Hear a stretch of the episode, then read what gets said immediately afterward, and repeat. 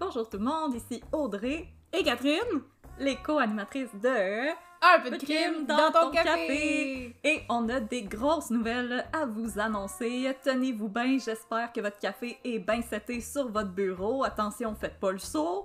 On va faire partie de la programmation du Festipod 2021. Yay! Et oui, le Festipod qui va avoir lieu du 2 au 3 octobre prochain au pub L'Adversaire dans Hochelaga Maisonneuve. Alors Catherine et moi, nous allons enregistrer un épisode live sur place. Ça va être à 17h le dimanche 3 octobre.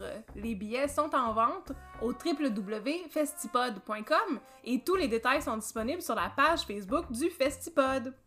Et on va aussi vous tenir au courant et sachez que ça va être un épisode exclusif qu'on va enregistrer sur place. Naturellement, ça vous prend vos deux doses pour y assister.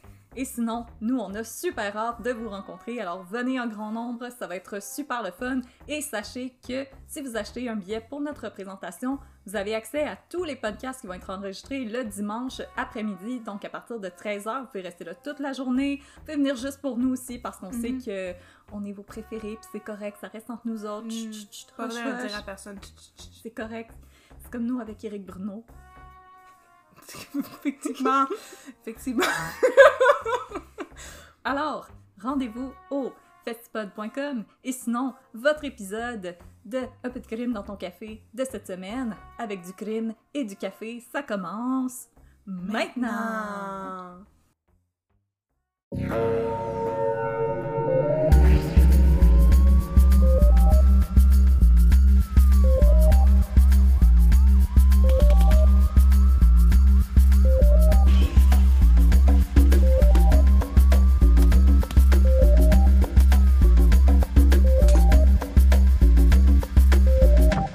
Bonjour tout le monde et bienvenue à Un peu de crime dans ton café, le podcast où on jase de crime en prenant un bon café entre amis. Aujourd'hui, je suis Audrey, euh, je suis toujours Audrey. Je suis votre animatrice Audrey et je suis avec ma partner, ma meilleure amie, ma complice Catherine. Catherine, comment ça va? Est-ce que t'es toujours Catherine? Oui, je suis toujours Catherine. Puis là, dernière fois que je parle du FLQ, fait que c'est un peu comme un deuil. Ah, on va le faire avec toi, on va Ah. t'accompagner dans ton deuil, vraiment important. Ah, Euh, c'est drôle comme le temps passe, hein, quand on a commencé le FLQ, il faisait 2 millions de degrés dehors, et cette nuit, j'ai dormi avec des bas de laine. Pour être Oh, plus ben, confortable. je sais. Ah, puis euh, moi j'ai aussi. dormi avec des bas de laine, mais euh, si, si jamais Éric Bruno ou Sébastien Delorme nous écoutent, euh, c'était des sexy bas de laine. Ben, si tu dormais avec eux, t'en aurais pas besoin, ben. Oh, oh,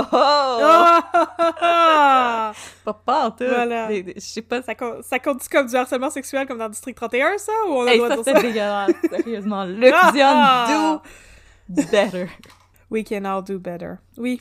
Comme on l'a dit, aujourd'hui, on termine le FLQ et vous allez faire... euh, Vous allez faire ce deuil avec nous et euh, on va arriver à destination tout le monde ensemble. Mais là, moi, j'ai hâte, là, j'ai j'ai hâte de savoir si on l'a eu, notre pays, là. Je veux dire, moi, je- j'en dors plus, on l'a-tu eu, notre pays, puis je le savais même pas. Ça fait quand même deux mois que je vous tease avec ça, là. Puis aujourd'hui, je vais vous le dire si on l'a eu ou non, on notre l'a-tu pays. eu, notre pays? Mais là, parce que les épisodes du FLQ, ils sont toujours quand même assez intenses et riches en informations parce que tu es une personne incroyable qui nous fait toujours des épisodes absolument magnifiques. Oh mon dieu, merci. Il faut qu'on soit réveillés. Alors, le café que je vous recommande aujourd'hui, chers auditeurs, c'est un café qui nous a été offert gracieusement par notre partenaire, le Roasters Pack. Le Roasters Pack est un abonnement qui vous donne du café une fois par mois, qui vous fait découvrir des cafés de petites brûleries canadiennes. Et ce qui est intéressant, c'est que quand vous vous abonnez au Roasters Pack, vous pouvez choisir votre euh, type de... Vous pouvez choisir si vous préférez... Voyons, comment on appelle ça? Roast? Ta mouture? Non, ton, euh, ta torréfaction. Torréfaction. Ta torréfaction, c'est ça. pouvez choisir. T'as même, t'as même pas dit que Megan était là, Ben puis oui. elle Ah. déjà, c'est ça. J'ai été trop vite, guys! Cet épisode est enregistré devant le public. Megan, comment ça va? Ça va bien. Et toi aussi, t'es toujours Megan? Je suis encore moi. Torréfaction euh, brune. Je m'excuse. euh, j'étais- Je suis trop habituée à te voir maintenant. Je dis, ah, Megan est là, tout le monde le sait. Je me sens un peu prise pour acquis. Non, c'est pas Oh, vrai. m'excuse, Megan. J'étais- Je voulais plus parler d'Éric Bruno pis de Sébastien Delorme. non, je comprends ça. Ça, j'accepte. Ah. Alors, Megan, le café que je te recommande, c'est un café du Roaster's Pack. nice! Alors, quand vous vous abonnez au Roaster's Pack, Parle-moi de ça! hey, je vais t'en parler longuement, là. Puis après ça, Catherine elle va te parler du FAQ en- avec encore plus de détails. Et c'est pour ça que je suis là. Hey! Yes! Est- T'as-tu hâte de savoir si on l'a eu, notre pays?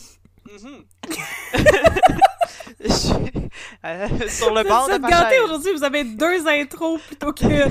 Hey! Pour le prix d'une. le prix d'une, tout est sur Spotify, tout ensemble. Yes, sir! Yes. Alors, le café que je vous Sur les recommande... charts de iTunes. Alors, le Roaster's Pack, service d'abonnement de café personnalisé. Vous pouvez choisir est-ce que vous préférez une torréfaction brune, une torréfaction foncée, de l'espresso. Vous pouvez choisir est-ce que vous le voulez déjà moulu, vous voulez le moudre vous-même parce que vous aimez ça vous faire des pipes? C'est comme vous voulez. Vous recevez ça une fois par mois dans une belle petite boîte en carton que vous pouvez mettre au recyclage après ça ou laisser à votre chat pour qu'il joue avec. Alors, Hmm. le café que je vous recommande aujourd'hui, que j'ai eu dans une boîte du Roaster's Pack, c'est une brûlerie dont on vous avait déjà parlé. C'est le Rabbit Hole Roasters qui est situé à Oui. Delsun. Ah, c'est bon ça! J'en ai déjà bu! Alors, c'est Delson qui est proche du hood de Catherine. Pour vrai. Rabbit Hole Roasters de Delson. Le café que je vous recommande aujourd'hui, c'est le café Shundisa, qui est un café de l'Éthiopie et qui a des notes de framboise, de violette et de lavande. Alors, euh, Oh. Si on a des amateurs de thé parmi nous, euh, il y a vraiment un goût plus herbacé qui pourrait, selon moi, plaire aux gens qui aiment beaucoup le thé vert. Et j'ai trouvé que c'était vraiment un excellent thé de matin parce que le goût est quand même léger. C'est pas un café qui est trop rond ou trop riche et qui devrait aller assez bien avec euh, ce que vous aimez manger pour le déjeuner, là, euh, vos, vos toasts au beurre de peanuts avec des bananes, Vos Fruit Loops. vos Fruit Loops. Vos Lucky Charms. Alors voilà, c'est le café que je vous recommandais aujourd'hui, le café Rabbit Hole Roasters, le Shundi Sa. Et je vous recommande bien entendu le Roasters Pack, excellent service de livraison de café à domicile qui va vous faire découvrir des cafés de, de tout le Canada, euh, Anne-Marie ou ce qui est Anne-Marie.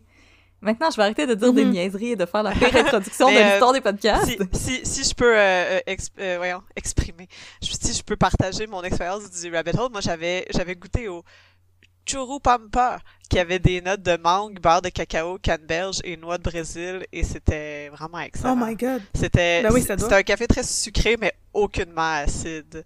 Puis euh, très rond en bouche. Fait que je pense que je vais aller essayer celui que tu viens de nous présenter. Oh mon dieu, vous avez eu deux introductions et deux recommandations de café!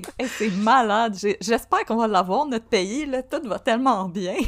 C'est comme Noël en C'est septembre, c'est Noël des campeurs. Alors, Catherine, Oui, est-ce que t'es prête à nous pitcher le- la quatrième partie du FLQ? oui. Yes, sir! On va avoir notre pays, notre podcast, notre fromage, notre café. Là, je vais commencer par vous le spoiler, là. On l'a pas eu, notre pays. Oh! Ah! C'était tout ça pour rien! Ah! Aujourd'hui, on est enfin arrivé à la conclusion de ma série sur le FLQ qui va quand même avoir duré deux mois. C'est long dans la vie d'une personne, deux mois à juste passer au FLQ. Ce fut On un est labeur d'amour. différentes maintenant. Absolument, je ne suis pas la même que lorsque j'ai commencé à lire euh, le maudit livre de Darcy Jenish. Que c'est ça. Ça fut un labeur d'amour, laissez-moi vous le dire. Ça m'a pris tellement de recherche écrire ce maudit épisode de Schneid, mais ça a aussi euh, pris une partie de ma santé mentale. Puis là, à ce stade-ci, je peux affirmer que je suis assez solidement convertie par le FLQ et que je suis totalement en amour avec le jeune Paul Rose. Pas le Paul Rose de maintenant, parce qu'il est mort, mais comme le Paul Rose de 1970 qui avait 27 ans, sais, quand même plus proche de mon âge, puis c'est approprié, tu que c'est ça, j'admire euh, son intensité comme euh, les brains puis la petite face cute de Jacques Langto en 1970. C'est ça. Alors, dans les épisodes précédents de l'histoire du FLUC, les gens étaient tannés du patronat et des anglophones, une bande de révolutionnaires a décidé de poser des bombes, il y a eu des émeutes, des gens se sont fait tapocher par la police, Pierre Elliott Trudeau a viré quasi despote en faisant rentrer l'armée en ville, puis deux politiciens, un diplomate anglais et un ministre québécois, ont été kidnappés. À la fin de l'épisode précédent, spoiler alert, Pierre Laporte, ministre du Travail et de je sais pas trop quoi, est mort. Son corps a été retrouvé dans le coffre d'une voiture sur une base militaire de Saint-Hubert. Êtes-vous prête pour la grande finale du Fulk dans votre café? Yes! Oui. Après la mort de Pierre Laporte, le peuple québécois en entier fait le deuil de l'ancien ministre. Moins de 24 heures après sa mort, la police reçoit un type d'un voisin qui les mène directement à la maison du 5630 rue Armstrong à Saint-Hubert, où avait été détenu Pierre Laporte par la cellule Chénier, qui est composée de quatre membres à ce stade-ci, Paul Rose, son frère Jacques, leur ami Francis Simard et Bernard Lortie. La maison est désormais déserte, là, et sur les lieux, la police peut constater que les kidnappeurs ont quitté le domicile un peu précipitamment. Sur la table, il y a deux commandes de poulet barbecue et trois clubs sandwich qui n'ont pas été mangés. Ben voyons donc, c'est un crime. Ben là, c'est épouvantable, amène-les avec Ben toi. là, m'a Eh mangé oui, ton c'est club ça. sandwich, là. Je comprends que c'est une urgence, là, mais amène-les avec toi et les manger dans l'autobus en montant à Montréal, là. Fait que là, dans la, dans la maison, la police découvre aussi des manifestes du FLQ, du sang, puis un bottin de gens, peut-être des membres du FLQ, who knows. Et là, la police décide d'arrêter de niaiser et interdit aux médias de diffuser les communiqués du FLQ dorénavant avant de les avoir remis à la police. Parce qu'on en a parlé, il y avait comme un problème, puis souvent, les manifestes étaient diffusés par les médias, puis la police était même pas au courant de ce qui se passait. T'sais, ils l'apprenaient en écoutant la radio comme tout le monde, puis là, la police s'est dit « Ok, là, là, on arrête le niaisage, là. Dès que vous recevez un communiqué, vous nous appelez, puis après ça, vous pouvez le passer en ondes. Puis là, eux sont comme mon scoop!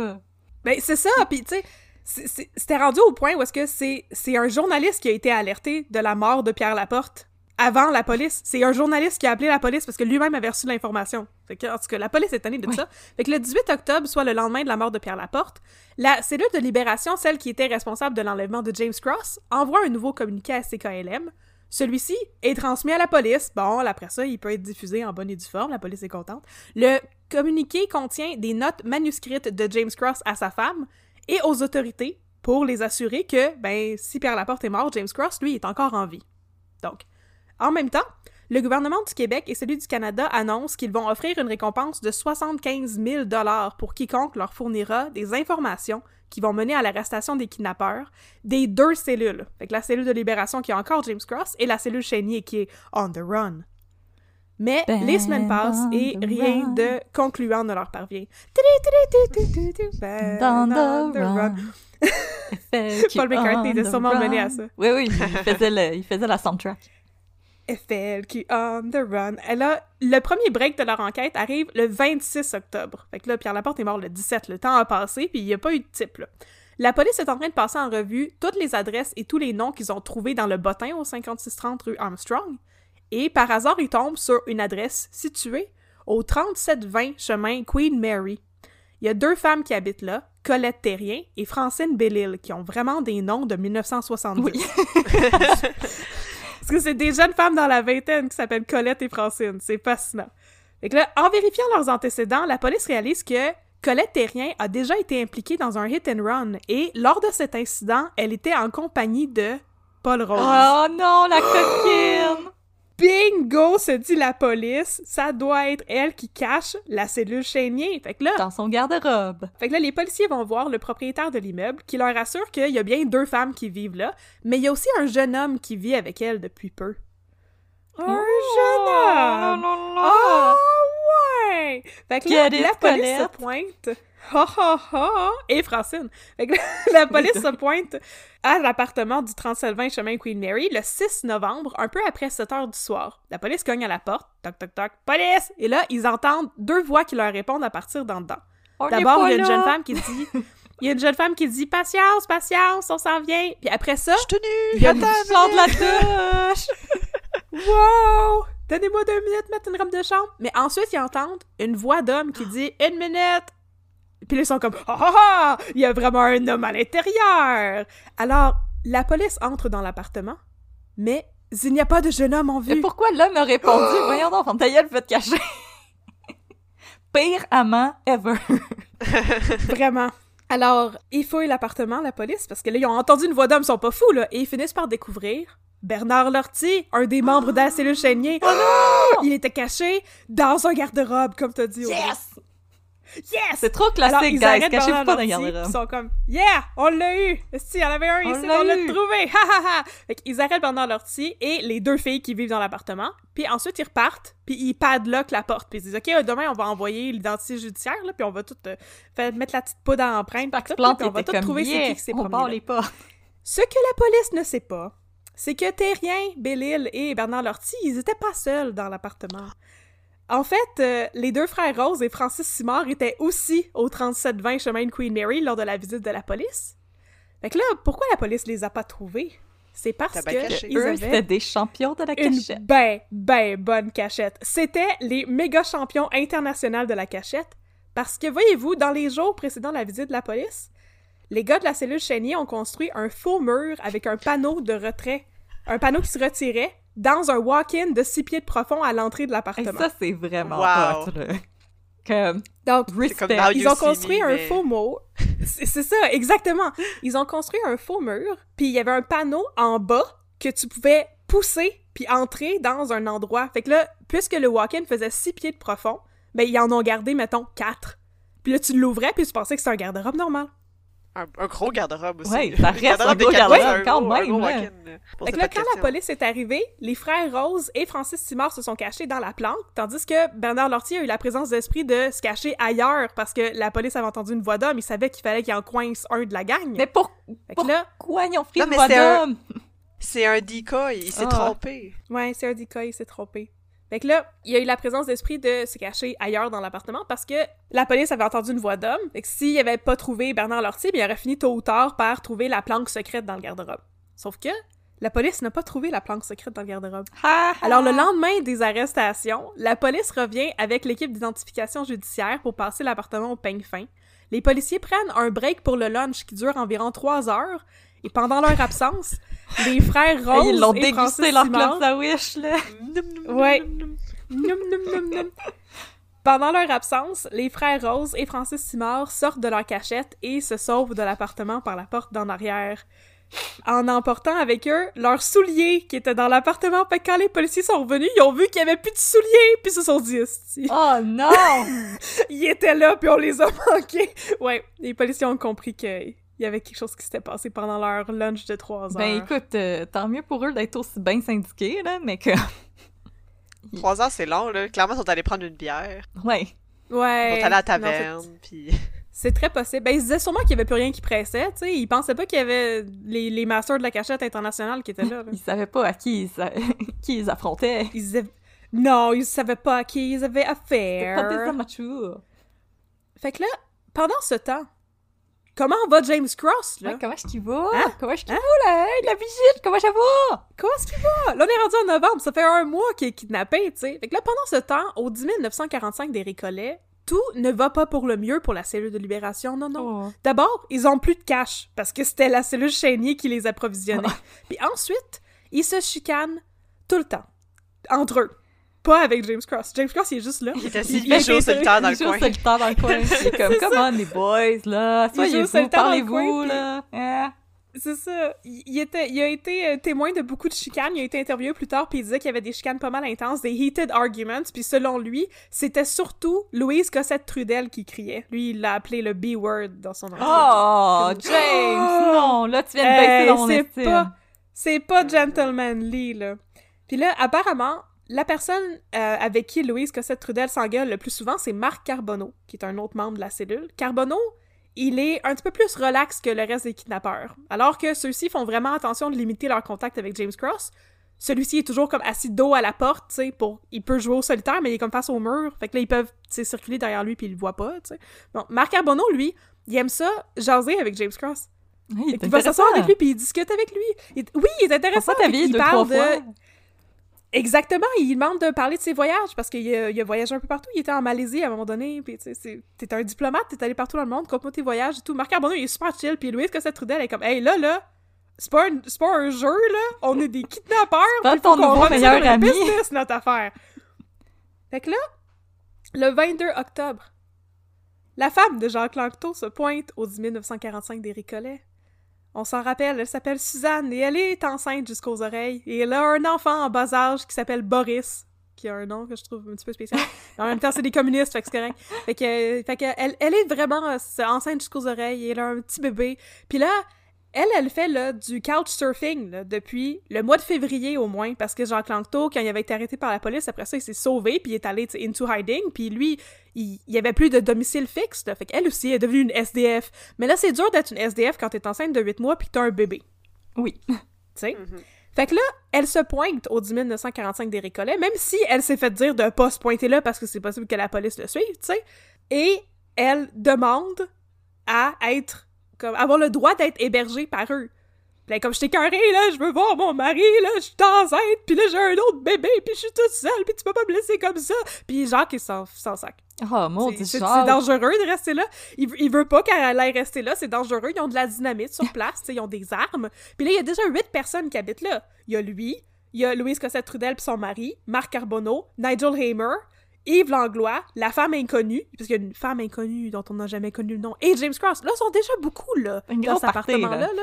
OK, Suzanne, arrête de chialer, là, comme euh, gère tes hormones de femme enceinte ailleurs. C'est à peu près ça qu'il Mon petite princesse.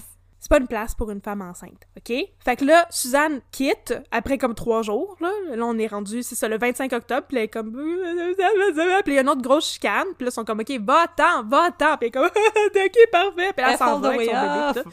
Puis là, elle fait, juste continuer à faire du couchsurfing, puis rebondir d'une place à l'autre. Fait que là, pendant tout ce temps-là, la police est au courant du fait que Jacques Lanto, il y a une femme qui est enceinte puis tout, puis tu sais, les autres, ce qu'ils font, c'est c'est quand même brillant. Ils font le tour des hôpitaux à répétition pour savoir comme est-ce qu'elle s'est pointée, elle a-tu un suivi de grossesse en quelque part, es-tu venue accoucher prématurément, ah, bon, on va peut-être finir par tomber sur elle à un moment donné, mais ils arrivent jamais à la repérer, ni à la suivre jusqu'à chez Jacques Langto puis au 10 945 des Récollets. Mais à travers ça, ils ont quand même une chance. Il y a une taupe qui leur propose de leur donner de l'information sur le FLQ. Oh non, une taupe! Une taupe! OK. La taupe, c'est Carole Deveau. Carole Deveau est une chicks Oh. de 24 ans Oh! qui appartient à une autre cellule qui s'appelle la cellule Vigée. Et c'est un groupe du FLQ qui est responsable de fournir de l'argent à la cellule de libération, lui aussi. Et là, Carole faisaient pas Deveau, leur job, elle va... non, ils faisaient pas leur job, eux non plus, ils ont plus d'argent. là. Ils font juste se chicaner tout le temps, puis ils ont plus d'argent. C'est terrible faire un kidnapping, ok? On a C'est ça qu'on apprend, là? C'est vraiment pas être un terroriste, finalement! It sucks! It really sucks! Fait que là, Carole Deveau, elle est dans la cellule Vigée qui a été formée à l'initiative de Nigel Hamer, le maudit anglophone traître à sa patrie qui fait partie du FLQ. Et la cellule comporte quatre membres. Il y a Carole Deveau et euh, deux autres personnes qui sont pas importantes et un gars qui est important qui est Robert Como. Il est important parce que c'est un professeur d'histoire à l'UQAM. Ah! C'est un professeur à l'histoire à l'UQAM, révolutionnaire qui vole de l'argent pour donner, pour fournir à la cellule de libération. volent les riches pour donner aux pauvres! Yeah! Fait que là, eux autres, ils font euh, plusieurs actions différentes. D'abord, ils euh, diffusent un manifeste qui comporte une photo de James Cross, manifeste du FLQ. C'est eux qui diffusent la célèbre photo qu'on a déjà mise sur les réseaux sociaux avec James Cross où il est assis euh, sur une caisse de dynamite, apparemment, parce que ça, on voit pas ça dans la photo, mais devant une table où il joue au solitaire, puis sur la table, il y a le livre de Pierre Vallière. Fait que c'est eux autres qui vont distribuer ce manifeste-là là, dans les journaux. Oh. Yeah! Mais là, c'est ça. Le, le même jour là, que la cellule Vigée a fait sa première action révolutionnaire, là, Carole Deveau a chicken out puis elle décide que ça l'intéresse plus de faire partie de la non, cellule. non! Je vais aller prendre un bain! C'est trop pour moi! Fait qu'elle se rend à la police, puis là, elle leur explique qu'elle a été recrutée par Robert Como, puis qu'elle va participer à un cambriolage qui va avoir lieu chez son propre employeur. Oh! Oh, à sa job. Puis là, la police est comme... OK, c'est weird, mais on a d'autres affaires à faire, puis on ne prend pas trop au sérieux. Mais éventuellement, ils la prennent au sérieux et ils mettent sur pied ce qui va s'appeler l'opération Poupette. Parce qu'apparemment, elle était pas mal cute. Oh! Je comprends pas tous ces Ok, mais là, je détails. Moi, comme... mais la police sont vraiment twist, là, comme un lunch de trois heures, quelqu'un qui dit « J'étais dans la FLQ, je me rends, voici toute l'information, puis euh, excusez, madame, c'est parce que nous, on est en train de comme jouer au poker, là.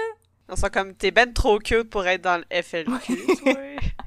Mademoiselle Poupette. Puis après ça, elle était partie, puis elle était comme « Ha ha ha, Poupette, Poupette, Poupette. On va appeler l'opération comme ça. Ha ha, ça va être drôle, les boys. Ha, ha, ha, ha, ha. High five! Puis ils finissent par la prendre au sérieux, puis décider qu'ils vont, tu sais, traquer le, le, le cambriolage. Là, le cambriolage euh, va se passer à la compagnie Caloil, une affaire de pétrole. là. Oui. Bon. Robert Como, le professeur d'histoire de l'UQAM, il dit que la- le cambriolage a été organisé par Carole Deveau, sauf que Carole Deveau a dit le contraire, fait qu'on saura jamais c'est qui qui dit vrai. Fait que Moi, je crois, job- Cara, je suis sûre qu'elle était capable. Elle était bien cute, mais elle était bien intelligente aussi. Mais est-ce qu'elle a elle-même organisé le cambriolage auquel elle voulait plus participer puis qu'elle est allée se touler à la police? Ouais, elle s'est Ou rendue s'est compte que fait c'était pas la un main? si beau plan que ça. Il était comme, ah, c'est de la chenoute, on va se faire pogner, c'est sûr. Bon, ben, tant qu'à se faire pogner, je vais aller me rendre tout de suite, ça va être fait. Voilà. On vais déjà tout le rendu. monde. Je vais déjà avoir mon deal. Fait que là, le cambriolage, euh, voici le plan. C'est tout un plan. Dans sa job, Carole DeVaux, là, elle doit accompagner un commissaire qui fait des dépôts d'argent. Puis là, à un moment donné, là, elle va être interceptée par des membres de la cellule Vigée, puis elle va leur donner un des signes suivants. Soit elle s'allume une cigarette pour signifier qu'il y a des sacs d'argent vides dans la voiture avec elle. Fait que là, ils vont rien faire, tu sais. Soit elle va rien faire pour leur dire qu'elle ne sait pas s'il y a de l'argent dans les sacs qui sont dans l'auto avec elle. Ou soit elle va baisser la tête pour leur indiquer qu'elle a des sacs pleins de cash, dans lequel cas les gars du FLQ vont sortir des guns et la forcer à leur remettre l'argent. C'est vrai que c'est pas mal terrible comme plan. Ouais, je suis comme, non, attends, il y a so much, so much could go wrong. là. Ouais. Puis là, Carole Deveau, elle est bien paniquée à l'idée de faire partie de ce cambriolage, alors elle consulte Jacques Parizeau. Je sais pas pourquoi, elle connaissait Jacques Parizeau, mais elle consulte Jacques Jacques. Parizeau et sa femme. Et, et leur demande quoi faire, puis les deux lui disent Mon Dieu, va Pas voir la ça. police. Puis c'est- pour ça qu'elle va se rendre à la police, Ah. justement, la même journée où est-ce qu'ils ont fait une première action puis qu'ils ont organisé le cambriolage. Tout ça s'est passé la même journée. C'est super le fun. Fait que là, la police a vérifié, tu sais, les antécédents, puis là, ils croient en comme sa crédibilité. Puis là, ils décident de mettre la filature constante sur Robert Como, le prof d'histoire de l'UQAM, il est sauce. Et ils commencent à rencontrer Deveau deux fois semaine pour qu'elle leur donne de l'information. Elle devient une informatrice payée de la police. Oh. Et elle est payée la ronde somme de 30 piastres à chaque fois pour leur donner de l'information. Tiens, va t'acheter de la bubblegum, des bas collants, puis un club sandwich. Yes.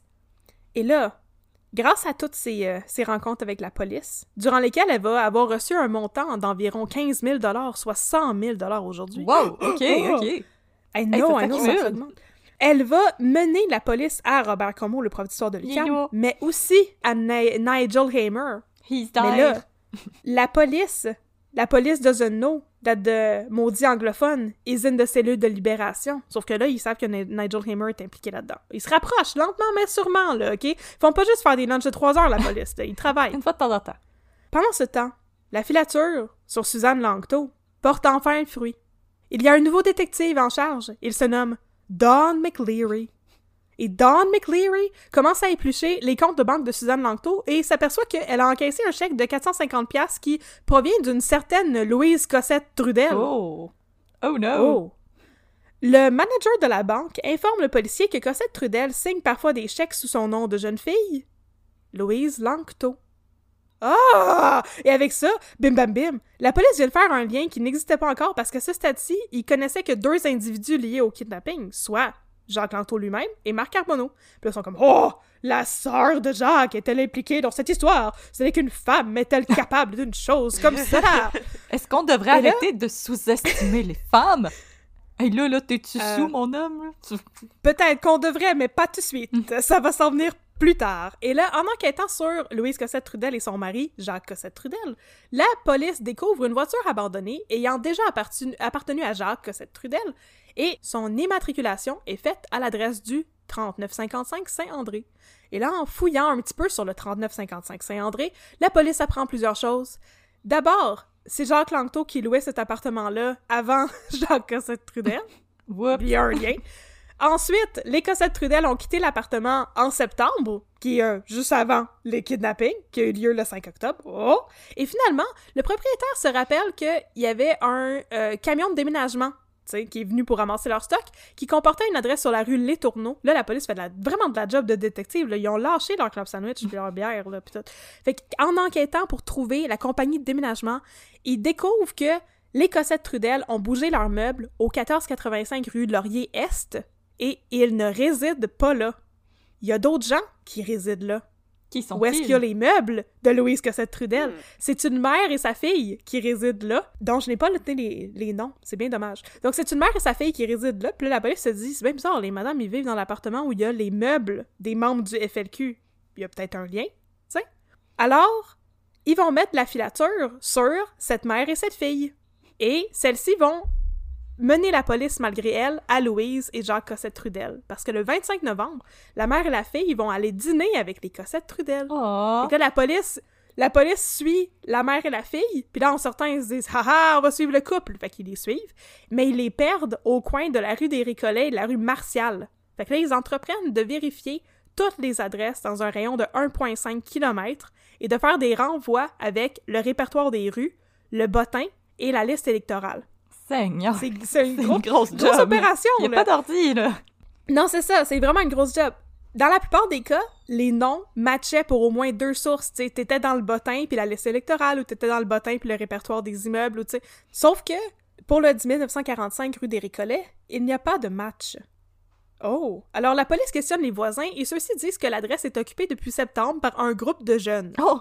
Ils Ah, des disent... euh, jeunes. Et les maudits Des jeunes. Et là, certains disent avoir vu une femme pas mal enceinte dans les parages aussi. Que la police est comme... Ah, ah, ah, ah, on se rapproche! Gacha! Gacha! La police met l'appartement sous surveillance et le 1er décembre, elle est désormais convaincue que James Cross est bel et bien détenu là. L'opération de libération de James Cross arrive dans la nuit du 2 au 3 décembre. La police est grimpée dans un arbre avec des, des jumelles, là. Oh, oh, je le vois! Non, c'est quand même plus cool que ça. J'y avais pas pensé, mais apparemment, c'est des tactiques assez communes. Oh. Vers 11h du soir, la police ferme la rue. Pas premièrement, ça c'est... Oui, Oh, Ensuite, elle fait évacuer les immeubles avoisinants. C'est assez, c'est assez de base. Et ensuite, elle fait couper l'hydro et l'eau. Oh. Step 3.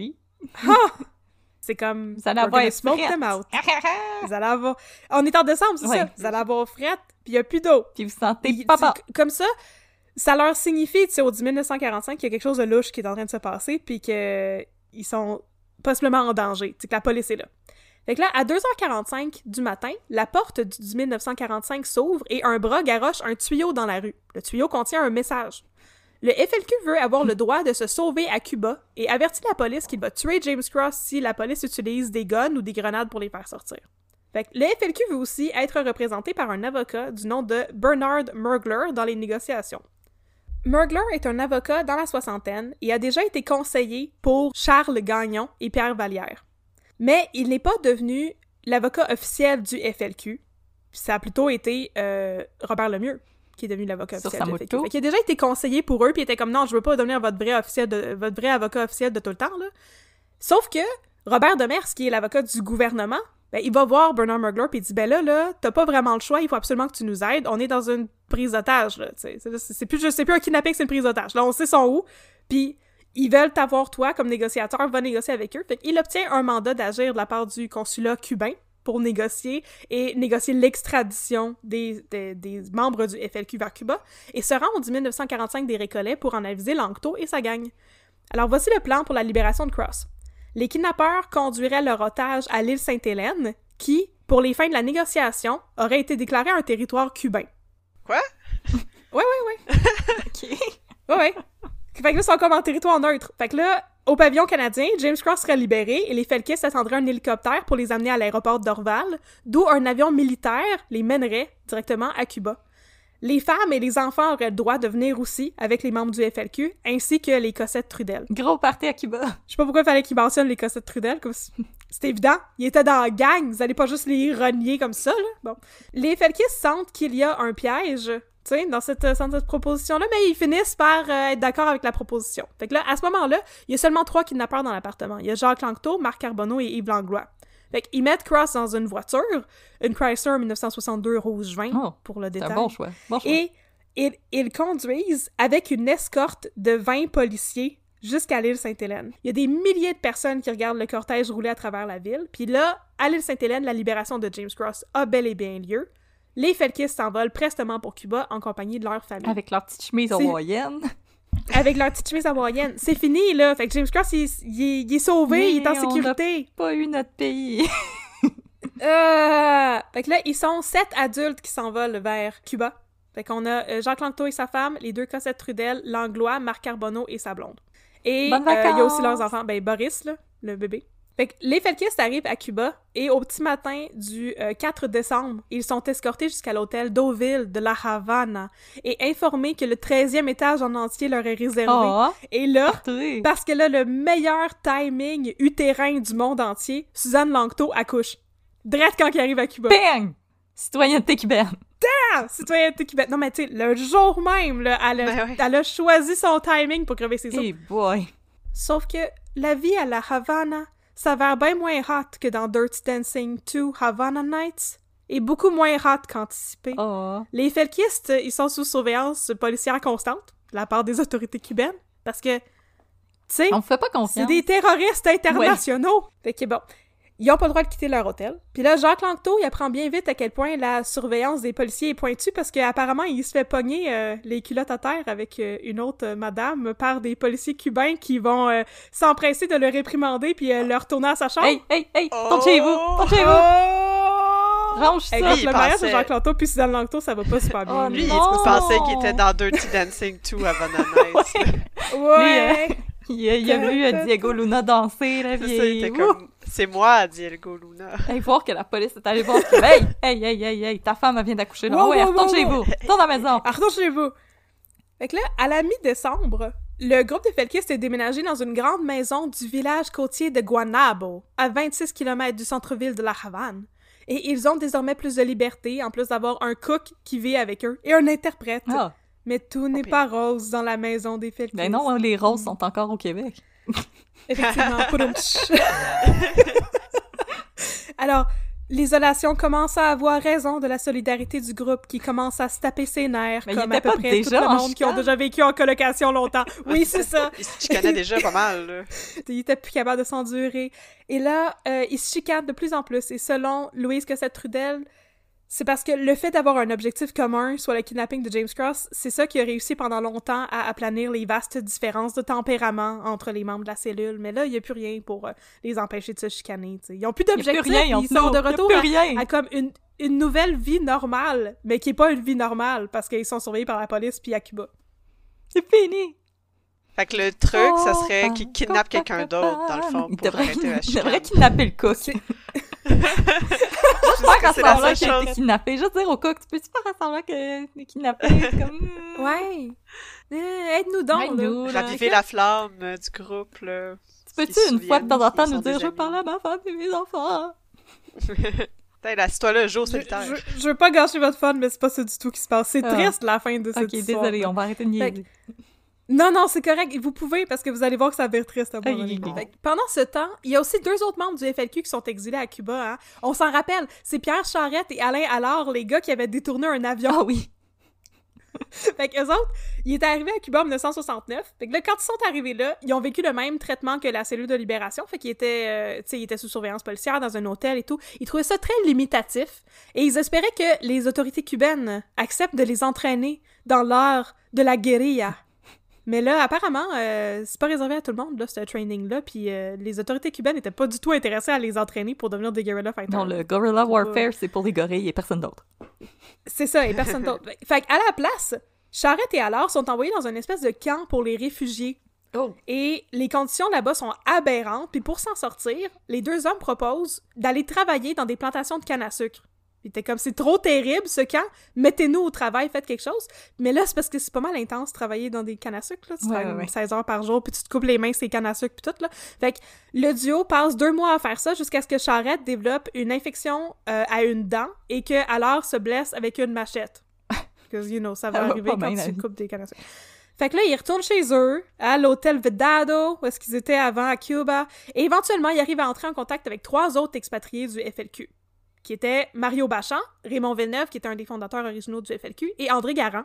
Sauf que ces trois-là, tu sais, fait que là, Charrette puis alors sont comme « Ah! On a des amis! » Puis les autres sont comme « Ouais, ouais, nous autres, on s'en va comme dans deux semaines, on veut vraiment pas rester ici, c'est épouvantable la vie à Cuba. » Eux autres, ils sont en train de planifier leur voyage vers la France, où ils comptent devenir des réfugiés politiques. Puis là, Charrette et alors sont comme « Ah! Nous autres ici, on veut venir avec vous autres, s'il vous plaît! » Sauf qu'ils se font refuser leur entrée sur le paquebot parce qu'ils ont pas de passeport. Oh non.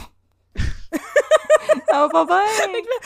Fait que là, ils perdent leurs nouveaux amis qui se font juste partir en France sans eux. Puis là, ils restent à Cuba. Fait que là, ils sont sur le bord de l'eau, ils sont font comme... Ah. Bye-bye! Mais là, éventuellement, ils ont des nouveaux amis parce que la cellule de libération est arrivée à Cuba. Ah. Fait que là, Charrette et alors peuvent aller rencontrer leurs nouveaux Le amis. peut Mais continuer. là, en allant les rencontrer, Charrette et alors apprennent à Jacques Lanctot puis sa gang que Mario Bachand, un des autres gars du FLQ qui venait juste d'être à Cuba puis qui s'est sauvé par la France, là, apparemment, il a été assassiné. What? Ouais. Plot twist.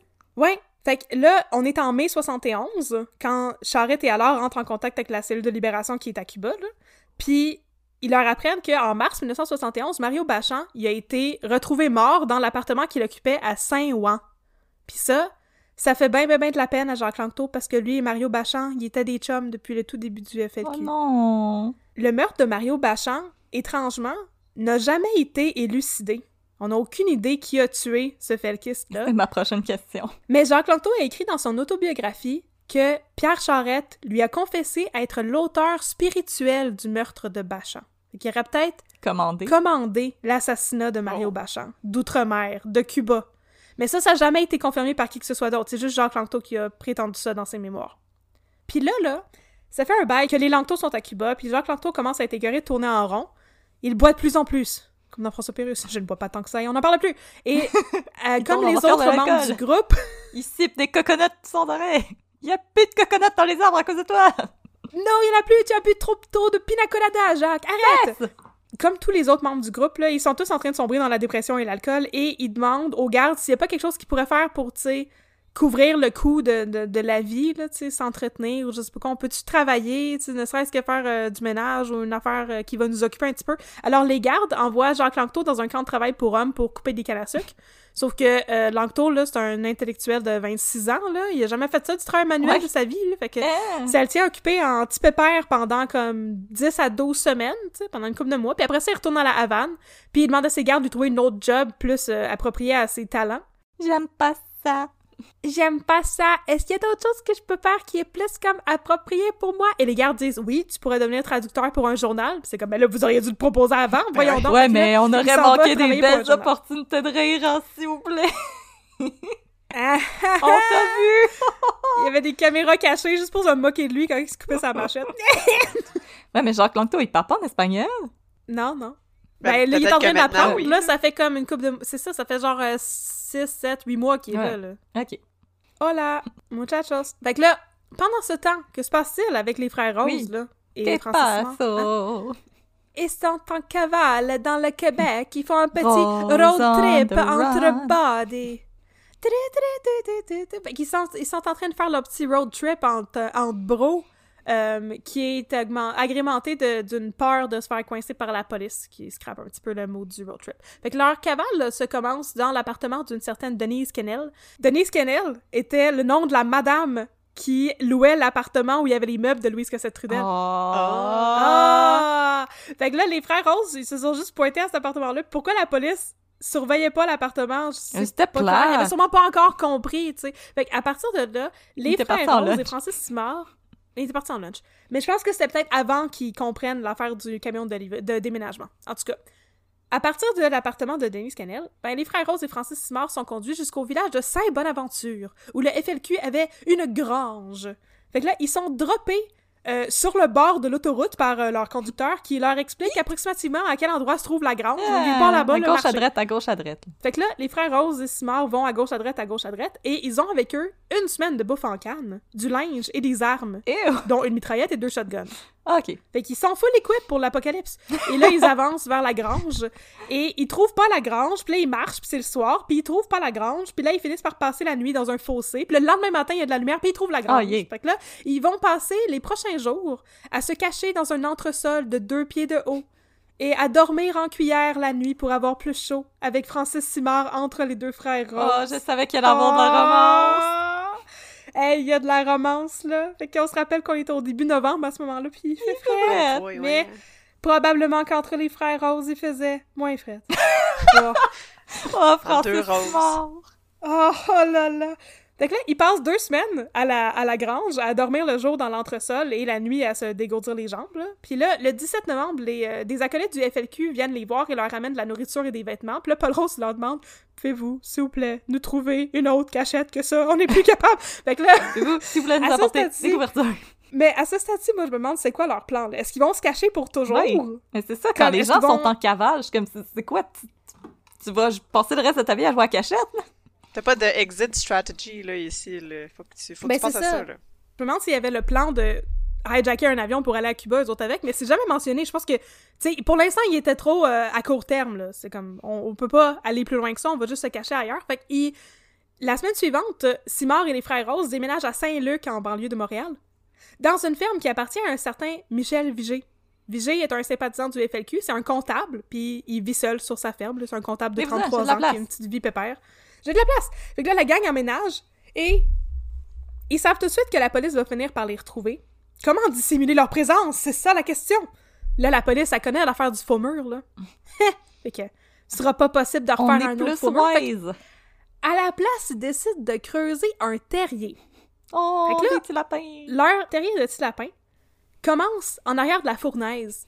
Le plancher, le plancher de la ferme repose sur des gros blocs de ciment. Fait qu'ils vont tasser les blocs de ciment puis creuser en dessous de ça. Puis après ça, ça fait comme... Tu peux remettre le bloc de ciment puis ça scelle le, le Ils tunnel. vont devenir des mole people. Fait en faisant ça, ils vont creuser un tunnel de 15 pouces par 18 pouces. Et au bout de cette grand. galerie, ils vont creuser une galerie de 18 pieds de long Et de 3 pieds de haut pour mener à un beau terrier de 6 pieds de long, 6 pieds de large et 3 pieds de haut. C'est quasiment un 5 étoiles, ça. Euh, Trois pieds de haut, ben oui. 3 pieds de haut. peut se mettre à Écoute, genoux. Je sais pas pourquoi ça c'était moins pire que l'entresol, là. je, je comprends pas trop. Fait que là, comme vous pouvez vous en douter, ça a été pas mal compliqué de creuser ce tunnel-là. Tu sais, Il y avait deux hommes qui travaillaient toute la nuit, puis un troisième qui faisait le guet, puis le jour il dormait. Puis la nuit il creusait, puis le jour il dormait. L'eau arrêtait pas de s'infiltrer dans le tunnel, Oh. fait qu'il allait vider l'eau, tasser la terre, tu sais. Il travaillait sans relâche. Oh. Puis là, pendant ce temps-là, à l'insu de Michel Vigé, Simard et les frères Rose, la police montée surveille le domicile. La police montée? la, la police Fait montée. sont La sur police leurs chevaux montée, ils sont comme watch. J'espère qu'ils ont des Clop, petits cabines clop, en clop, poêle à ce stade-ci, il fait frette. Fait que Vigile est tombé dans la mire de la police montée le 24 novembre, soit le jour où Simard et les frères Rose sont arrivés chez lui, parce qu'il a appelé Robert Dupuis, un autre acolyte de la gang, et a discuté avec eux de leur cousin. Puis là, la ligne était sous écoute. Fait que la police montée, je sais pas, c'est pas clair pourquoi la police montée était impliquée là-dedans. Puis c'est plus tout Mais- terrain dans la campagne. Clop, clop, Ouais, clop, c'est clop. ça. Tu là, peux- là, S'il court à travers le champ, Ouais. tu peux y aller avec le cheval. Avec un À c'est plus Saint-Luc. difficile. C'est ça. Fait que la police montée a installé des postes de surveillance, mais le problème, c'est que la ferme était trop éloignée de la route pour que la surveillance soit serrée. Fait que là, la police montée était là, puis ils les surveillaient, puis ils, ils en parlaient pas à personne. Ça leur prend trois semaines, la police montée, avant d'alerter la SQ, qui est responsable de la police ça. Mais c'est parce qu'ils envoyaient des pigeons voyageurs. Mais puis ils se rendaient pas. Ils faisaient trop Ils frais. cheval, puis ils envoient des pigeons voyageurs. Ils jammaient des arbres.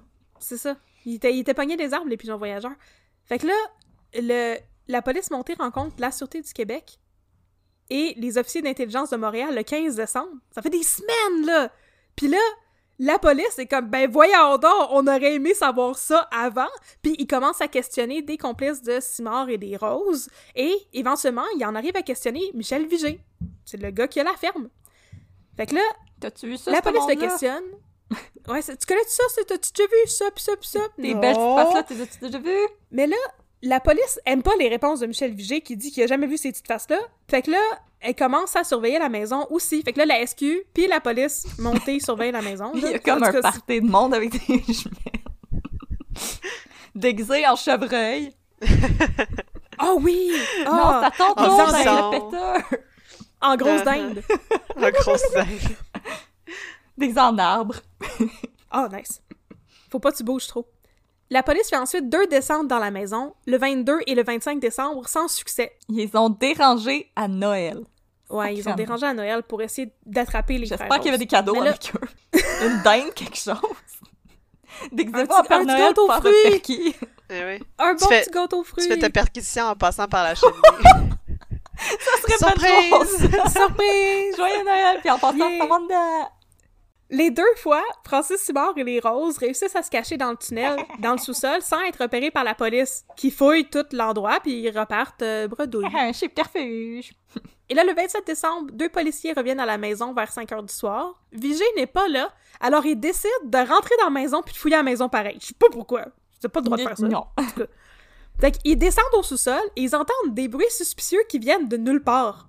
Puis ils sont comme, c'est bien bizarre, c'est ça, là. Fait qu'ils repartent une demi-heure plus tard et ils reviennent de nouveau vers 9h le soir. Puis là, à ce moment-là, Michel Vigé y est à la maison. La police le questionne et cette fois-ci, Michel Vigé accepte de leur dire où se cachent les gars de la cellule Chénier. Oh non, qu'est-ce qui a changé? Ils payaient comme- plus leur loyer? Bim bam bim! Je sais pas, il était fâché. Il était comme bim bam bim! Puis là, il appelle des renforts et la police descend au sous-sol. Puis là, Vigé, il leur indique le tunnel. C'est là, en arrière de la fournaise. Puis là, il s'approche du tunnel puis il est comme Paul, la police est là! Puis là, Paul Rose euh, il se rapproche de l'entrée du tunnel aussi pour parler avec eux autres. Puis il demande euh, à savoir qui est là. C'est qui le responsable de l'opération? C'est un capitaine qui s'appelle Denis Viau, Qui va demande d'avoir un négociateur. Et comme négociateur, il veut Jacques Ferron, le docteur, écrivain et fondateur du Parti Rhinocéros. Yay! Ah, fait qu'il demande bon Jacques choix. Ferron. Je sais, très bon choix. Et là, euh, avant qu'il puisse... euh, que la police puisse les convaincre de sortir, Paul demande aussi à savoir si euh, Albert Lisacek est présent. Notre Tu sais, euh, fameux Albert Lisacek. C'est ça, la terreur de Montréal. C'est le policier qui a tué Richard Blas. Oui. Là, Jacques Ferron l'informe que oui, Albert Lisacek est présent, il est impliqué dans l'enquête à ce stade-ci, puis apparemment, il avait violenté la mère des frères Rose, qui s'appelait Rose Rose, quand il avait fouillé son domicile pour savoir correct, si ses ça. garçons s'y trouvaient. C'est pas correct, tu violentes pas la mère à quelqu'un.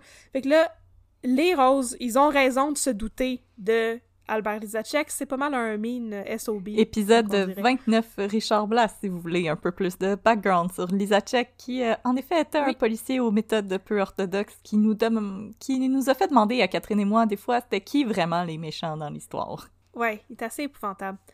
Alors, les frères Rose disent on va sortir de notre cachette si Albert Lisacek est parti. Fait qu'Albert Lisacek quitte la scène. Et Simard et les frères Rose sortent enfin de leur cachette le 28 décembre à 5 heures du matin. Les procédures légales contre Francis Simard, Paul Rose et Jacques Rose s'amorcent en janvier 1971, donc euh, quelques jours plus tard. Et contrairement à quand la Cour traite d'une histoire d'agression sexuelle, les procédures dans ce cas-ci vont très vite. Oh, Catherine! C'est mon petit commentaire Sick burn! Alors, le procès de Paul Rose commence le 25 janvier 1971. Ça faisait même pas un mois qu'il avait été arrêté. Paul veut que Robert Lemieux leur présente, mais à ce moment-là, Robert Lemieux, l'avocat du FLQ, il est encore détenu par la police pour obstruction de la justice parce que lui, faisait juste se faire arrêter à répétition par comme la Sûreté du Québec. Fait que Paul refuse l'avocat qu'on essaie de lui assigner d'office et décide à la place de se représenter lui-même. Et euh, Pas bonne jamais idée. une bonne idée. C'est un bold non. move. C'est un bold move, mais Is apparemment, avec sa apparemment avec sa stature et sa confiance, il paraît qu'il était très impressionnant à voir aller dans la salle de cours. Oh! Et que ah ah, il a pas nécessairement fait une bonne job, mais il était beau à regarder. C'est Écoute. ça I candy! Paul dépose deux requêtes pour que soient abandonnées les accusations qui pèsent contre lui. La première, c'est parce qu'il y a eu tellement de publicité autour de la crise d'octobre qu'il pense qu'il pourra pas être jugé de manière impartiale. Et la seconde, qui est celle qui m'intéresse le plus, il demande à ce que les accusations soient abandonnées parce que il considère que le jury qui a été sélectionné pour le juger n'est pas un jury composé de ses pairs. Le jury ne comporte aucune femme. À ce stade-là, les femmes n'avaient pas nécessairement le droit de siéger Oh. sur les jurys. Nope. Puis là, Paul Rose il décide qu'il n'est pas jugé par ses pairs s'il n'y a pas des femmes sur le jury. Féministe! C'est un, Ouais, allié- Hashtag un bon allié, allié. Paul Rose. c'est un, un bon allié en 1971, c'est le fun. Ben, 1971 Fait que là- commence à être ridicule, là, je veux dire, franchement. Ouais, c'est ça. Ouais, ouais, Il ouais. est temps, là. Fait que là, le juge, euh, Marcel Nichols, lui, il trouve que Paul Rose est ridicule et un maudit fatigant. Bon. Et Ah, il mérite d'être clair. Paul Rose est constamment cité pour outrage au tribunal et renvoyé de son propre procès, auquel il peut même pas assister parce qu'il est pas capable de se la fermer deux minutes puis d'écouter ce que le monde a à dire. Fait que, il est possiblement absent pendant que la couronne livre ses arguments. La couronne, elle dit qu'elle a beaucoup de preuves pouvant lier Paul Rose au kidnapping de Pierre Laporte, dont des empreintes digitales, mais une seule le liant à la mort de celui-ci. Puis la preuve, c'est la confession faite par Paul Rose. C'est une confession que Paul Rose a faite à un policier le jour suivant son arrestation, puis on en a déjà parlé à la fin de l'autre épisode d'avant. C'est possiblement une fausse confession, on sait pas. Mais c'est vraiment la seule preuve le liant à la mort de Pierre Laporte, sinon il y a des preuves le liant au complot pour son kidnapping uniquement. Il a déclaré, c'est ça, à la police que tous les trois, lui, Francis Simard et Jacques Rose étaient présents quand Pierre Laporte est mort, puis c'est vraiment la seule preuve que la couronne a, même si on sait que c'est pas vrai pantoute. Fait que là, c'est là que se clôt la preuve de la couronne. Fait que ensuite, le juge Nichols propose à Paul Rose trois fois de le réadmettre dans la salle de cour pour qu'il s'excuse de toutes les fois où il a insulté le juge, puis ça c'était plusieurs fois, croyez-moi, excuses! et s'il promet de bien se comporter. Paul Rose refuse systématiquement. Il est comme non, je vais pas arrêter de vous insulter, non, je vais pas m'excuser, puis non, je vais pas arrêter de chialer. Fait que cela dit, il doit obligatoirement retourner en cours pour présenter sa défense, tu sais. Fait que là, il est réadmis en cours, puis il commence à parler. Ça devient manifeste assez rapidement qu'il y en a pas de défense. fait que il fait juste maintenir qu'il a pas eu le droit de consulter un avocat, même si c'est pas vrai. Puis ensuite, il demande à suspendre le procès pour pouvoir convoquer des nouveaux témoins. Mais quand le juge lui demande de justifier sa demande, euh, Paul refuse et le traite euh, d'hypocrite. Puis là, après ça, il revient le lendemain, puis il parle pendant 80 minutes de sa cause, du FLQ, puis la libération du Québec, tu sais. Puis là, le juge est comme, ouais, mais c'est quand que tu vas nous expliquer que t'as pas vraiment kidnappé Pierre Laporte, puis c'était jamais. Fait que là, le 12 mars, le jury part en délibération. Paul Rose est déclaré coupable du meurtre de Pierre Laporte le lendemain, et Nichols le condamne immédiatement à la prison à vie. En sortant du tribunal, Paul Rose lève le poing et crie Vive le Québec libre, vive le pouvoir du peuple, nous vaincrons, avec la célèbre photo de lui qui brandit son poing accompagné d'Albert Lizacek. Qui. Fait que là, ensuite, il y a le procès de Jacques Rose pour le kidnapping de Pierre Laporte, qui est tout aussi le fun que celui de son frère. Oh. Il commence euh, l'année suivante. Le sens du spectacle était dans la famille, là. Hey, maison! Pour vrai, parce que apparemment les deux premiers jours, euh, Jacques Rose se présente en cours en pyjama et en robe de chambre, comme pour faire une sorte de protestation, mais c'est pas clair c'est quoi qu'il proteste. Juste comme... Écoute, euh, like your Juste en robe de style. chambre. Ah, I like it. Mais moi, j'espère que c'est comme, une robe de chambre en satin, là, puis il y a comme des petites pantoufles. Ah. c'est comme un, un bel aristocrate. Moi, je l'imaginais comme, euh, comme Jeff Bridges dans euh, le Big Oui! Lebowski, là. Avec Ah! des pantoufles brunes, puis euh, Ah, ce serait peut-être plus ça, hein. un White Russian tablette. Oh, mon dieu. Fait que là, Jacques Rose aussi s'obstine contre le fait que le jury est composé uniquement d'hommes. Comme quoi, lui aussi est un allié, hein. Oui, Rose Et Rose là, a malgré- bien élevé ses fils. Ben, Ro- oui, Rose Rose a très bien élevé ses fils, puis elle méritait pas d'être maltraitée par Albert Ouais. Lizacek. la Schneid, elle perd Zachek. Ouais. Ouais. Malgré les protestations et les euh, pyjamas, le procès va bon train. Et la couronne présente une preuve accablante et fait parler 150 témoins. Fait que là, lui, il avait bien de la preuve contre lui. là. Il y en avait de la Josette.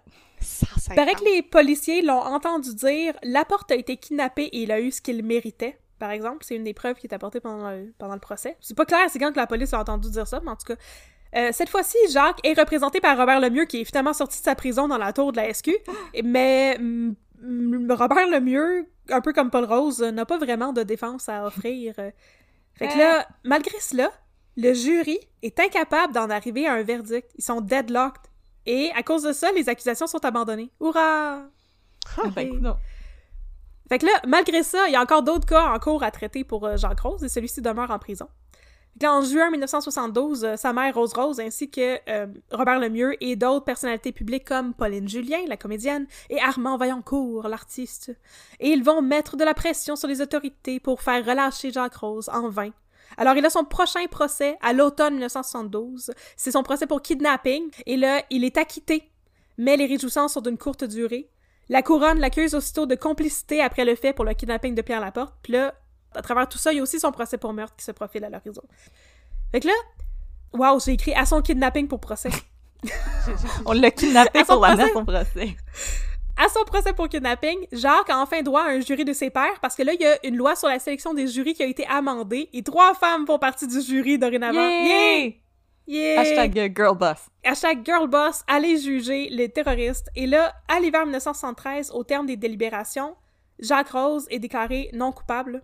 Il est libéré et il sera de retour en cours pour son dernier procès, son procès pour complicité, en juin 1973. Et à l'issue du procès, cette fois-ci, il va être déclaré coupable de complicité dans le kidnapping et la séquestration de Pierre Laporte et condamné à huit ans de prison. Parallèlement à ça, Bernard Lortie, leur autre complice, a été trouvé coupable de kidnapping à l'automne 1970, puisque lui avait été arrêté en premier. Mais lui, pour ses charges de kidnapping, il a été condamné à 20 ans de prison.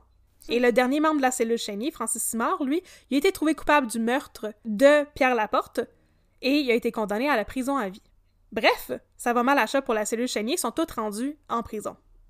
Mais là, qu'en est-il de la cellule de libération à Cuba? Si, si, que pasa a Cuba? Ok, pendant ce temps, tout ne va pas pour le mieux à Cuba. Euh, Louise Cossette Trudel et son mari Jacques sont les premiers à faire une demande pour quitter le territoire cubain parce qu'ils sont tannés de boire des euh, pina coladas. Ils visitent l'ambassade de la France à la Havana en espérant recevoir un statut de réfugié politique, mais ça marche pas. Et là, en 1972, ils envoient une lettre à une ancienne collègue de classe, euh, Louise Vandelac, qui est devenue journaliste à Montréal. Puis dans leur lettre, les Cossette Trudel disent que ah, tu sais, on a beaucoup réfléchi à la situation, puis on désavoue les méthodes du FLQ finalement. s'excuse. On- on- les kidnappings, puis les bombes, puis les actes de terreur, c'était une grave erreur, on s'excuse. On Euh, on est aussi en train de réaliser que c'est très difficile de vivre euh, sans liberté et sans indépendance euh, matérielle. Bref, finalement, le contraire du capitalisme, c'est peut-être pas super, on est tanné. On veut revenir Ouais. à la maison. Fait que là, en 1973, il y a un coup d'État au Chili pour renverser le gouvernement démocratiquement élu de Salvador Allende. On s'en rappelle. Et là, Jacques. Lanctot, il lit dans le journal que la France va s'ouvrir pour accueillir les réfugiés chiliens. Fait que là, il se dit, ben, s'ils sont prêts à accueillir les Chiliens, ils doivent être prêts à accueillir leurs cousins du Canada! C'est pas Fait que là, comme ça que ça marche. Non, je sais bien, mais il va, il va s'en rendre compte bientôt. là. Fait que là, ben lui, euh, Jacques Lanctot, sa femme Suzanne, Marc Carbonneau et Yves Langlois se rendent donc à l'ambassade du Canada à Cuba pour demander à obtenir des passeports pour pouvoir quitter Cuba. Puis là, le commis au comptoir, il est bien, bien surpris de les voir là, parce que techniquement, l'ambassade, c'est un territoire canadien, mais il pourrait les Mais faire oui. arrêter direct là, là. Que là, il est comme... Vous avez du front autour de la tête? Ouais. Puis là, finalement, il les arrête pas. Il va pas donner des passeports aux hommes parce qu'ils sont recherchés par le gouvernement canadien, mais en échange, il va en fournir un à Suzanne Langto pour elle et ses enfants, parce qu'il n'y a rien à voir là-dedans. Puis une pour la blonde de Marc Carbonneau. C'est toujours bien ça de gagner. Fait que là, Langto, Carbonneau, Langlois, l'Écossais Trudel, ils réussissent tout de même à obtenir des passeports éventuellement en discutant avec le ministre cubain de l'Intérieur, Manuel Piñero. Fait que là, c'est Cuba qui leur donne des passeports. Là, tout le monde a des passeports. Et ils vont pouvoir tous s'envoler. Et ils partent pour Paris en juin et juillet 1974. Wow. Ça fait donc déjà trois ans et plus qu'ils sont en exil. Là, peu de temps après leur arrivée en France, la gang dépose une demande d'asile politique qui est refusée. Fait que là, Jacques Langto s'obstine et réussit à avoir une audience avec l'Office français de la protection des réfugiés et apatrides. Puis là, il essaie de leur expliquer qu'il est un homme du peuple, tu sais. Moi, j'étais un gosseur de bois, hein. Puis Check les Français sont confus. Moi, j'ai gossé des cannes à sucre avec mes mains, là. Puis, tu sais, je suis juste un homme du peuple persécuté. Puis là, les, Français, sont comme confus Ah, parce vous que... faites de la babiche! Vous vivez dans un igloo!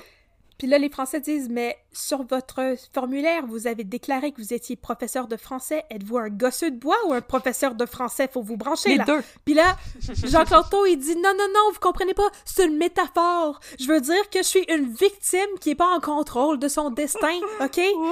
Puis là, Oh boy. les autorités françaises sont exactement, ils réagissent un peu comme toi, Megan, ils sont comme oh boy, ok, parce qu'on a des réfugiés politiques qui sont euh, actually victimes de, de, de répression Que, au Chili. que là. comme Fait sont que- pas une leur métaphore. famille s'est fait sacrer en Non. feu, là.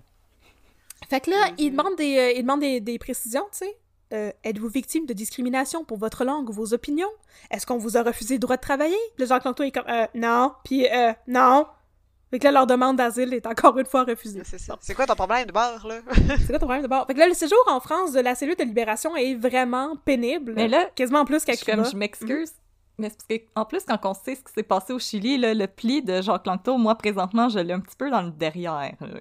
Comme c'est Ouais, Pinochet ouais, ouais, qui a pris le pouvoir au Chili, puis ça a été dégueulasse pour les gens Ouais, qui vivaient sais. là. Fait que Jacques Langto, présentement, là, qui essaye de, comme, capitalize là-dessus, là, comme... honnêtement, présentement, là, je suis un petit peu pas de je bonne suis humeur. coupé euh, en faisant ma job avec une machette, là. Ok, Il me semble que cool. c'est aussi pire. On décapite des journalistes présentement au Chili. Ouais. Ouais.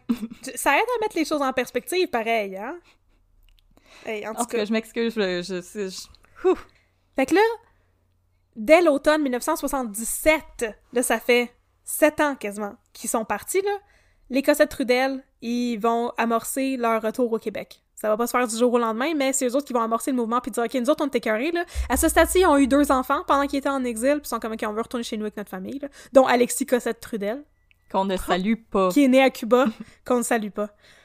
Alors, pendant ce temps, il y a 11 felkistes derrière les barreaux, dont Paul Rose, Jacques Rose, Francis Simard, Bernard Lortie, mais aussi François Schirme et Ah! euh, Pierre-Paul Geoffroy. Oui! Fait que personnages tous ont fait des... Ils sont revenus, ils font un comeback, les personnages. Et tous, tous ont fait des demandes de libération conditionnelle qui ont toutes été refusées. Ils ont passé beaucoup de temps en isolation, chacun, parce qu'ils organisaient toujours des manifestations là, contre leurs conditions d'incarcération. là. Puis là, en 1977, il y a un comité qui est formé, le comité d'information sur les prisonniers politiques. Il est fondé par Rose Rose et Robert Lemieux, entre autres, et fait circuler des pétitions pour la libération des prisonniers politiques du FLQ. La pétition, elle amasse 50 000 signatures. Fait qu'en mars 1978, le Devoir publie une autre pétition signée par 400 personnes et demandant la libération des felkistes. Et ça fonctionne. Enfin, Bernard Lortie, lui, est libéré en janvier 1978, Jacques Rose en juillet de la même année, et les autres, ça va venir bientôt. Fait que les felkistes commencent à sortir de prison. Et là, les Cossettes Trudel, ils reviennent enfin à Montréal en décembre 1978. Ils sont tous les deux âgés de 31 ans et ça fait 8 ans qu'ils sont en exil. C'est quand même épouvantable long, pour mettre là. les choses en perspective, ça aussi, Ouais. là. Ils étaient très jeunes quand ils sont partis. Maintenant, ils ont deux enfants, Alexis qu'on ne salue pas, et Marie-Ange qu'on ne connaît pas. Et ils sont accompagnés de 15 journalistes sur leur vol de retour. La police les escorte de l'avion à un véhicule de la police monté et leur voyage se termine dans une station de police de la ville de Montréal où ils sont interrogés, bien sûr. Le couple va passer le week-end en prison, mais sera libéré sous caution pour passer Noël en famille. De son côté, Jacques Langto, sa femme et leurs trois enfants maintenant, parce qu'elle était enceinte et avait déjà un bébé puis un autre bébé Oh. après, ben ils rentrent au bercail en janvier 1979. Puis à ce moment-là, les journalistes sont choqués par l'apparence de Jacques Langto. Quand il était parti, il était un jeune étudiant là, avec euh, les petits cheveux slicks à la tête euh, séparés d'un bord, euh, tout maigrichon avec le regard vif et les- la tête bien coiffée. Puis là, quand il revient, euh, il y a euh, des grosses poches en dessous des yeux et il a l'air hagard, une grosse moustache et une petite bédaine. Et il a maintenant 33 ans. Il a pris un maudit coup de vieux. Ouais, c'est Oui. pas Les facile, journalistes sont comme, eh, c'est rendu moins glorieux, là, tout Oui. d'un coup. Était rough, sa métaphore. Fait que là, Marc Carbonneau et Yves Langlois vont aussi éventuellement revenir, et toute cette belle gang-là va passer en cours euh, la même année. Ils vont être... Les Cossette Trudel apparaissent en cours le 31 mai 1979. Ils plaident coupables à complot, kidnapping et tout. Leur avocat, leur avocat fait valoir leur cause, par exemple. Ils ont passé huit ans en exil. C'est une sorte de punition en soi. Tu sais, effectivement, c'était pas le fun, leur exil. Ils étaient pas euh, dans les hôtels tout inclus, là. Fait qu'ils sont condamnés à servir deux ans moins un jour dans un pénitencier, puis trois de probation. C'est à peu près la même chose qui va arriver à Jacques Langto. Marc Carbonneau et Yves Langlois, quant à eux, vont être euh, comme trouvés coupables, mais ils vont pas faire de prison parce que leur avocat va plaider la clémence pour eux. Après tout, Marc Carbonneau, à ce moment-là, il a près de 50 ans, et qu'ils sont comme tant qu'à être, il pourrait servir un- une sentence dans la communauté. Puis c'est la même chose qui arrive à Yves Langlois, qui fera pas de prison lui non plus. Fait que là, en 1980, il reste encore trois felkistes en prison. La plupart ont été dans les 11, là, la plupart ont été libérés. Il y en reste seulement trois. Il reste Paul Rose, le plus dangereux de tous les dangereux, Francis Simard, et Pierre-Paul Geoffroy, qui avait posé une quarantaine de bombes. Oh. Lui aussi, il est pas mal dangereux. Fait que Jacques Rose part une pétition pour faire euh, libérer son frère. Oh. Puis là, il amasse 65 000 signatures. Oh, c'est cute! j'ai vendu mon frère? Paul Rose est libéré en 1982. Désormais, il a 38 ans. Vieux monsieur. Ses deux parents sont... Ouais. Ses deux parents sont décédés pendant qu'il était en Oh prison. non. ouais, Rose Rose. Rose Puis Rose. Monsieur Rose, qu'on sait pas son nom. Fait que là, Paul Rose, dès qu'il est libéré de prison, il part pour la Beauce, sans un mot aux journalistes. Il disparaît du monde public. C'est la même chose qui arrive à Francis Simard quand il est libéré de prison quelques mois plus tard. Fait que là, on est rendu à la conclusion. Que sont-ils devenus après tout ça? Que sont-ils devenus? Là, ils sont tous sortis de prison, sont revenus d'exil. Au total, les membres du FLQ ont passé un, un gros 282 ans combinés derrière les barreaux, pour tous les membres, C'est beaucoup. et 134 ans combinés en exil à Cuba, en France ou en Algérie. En 1985, Nathalie Petrovski a retrouvé la trace de différents felkistes et a fait un portrait d'eux dans Le Devoir.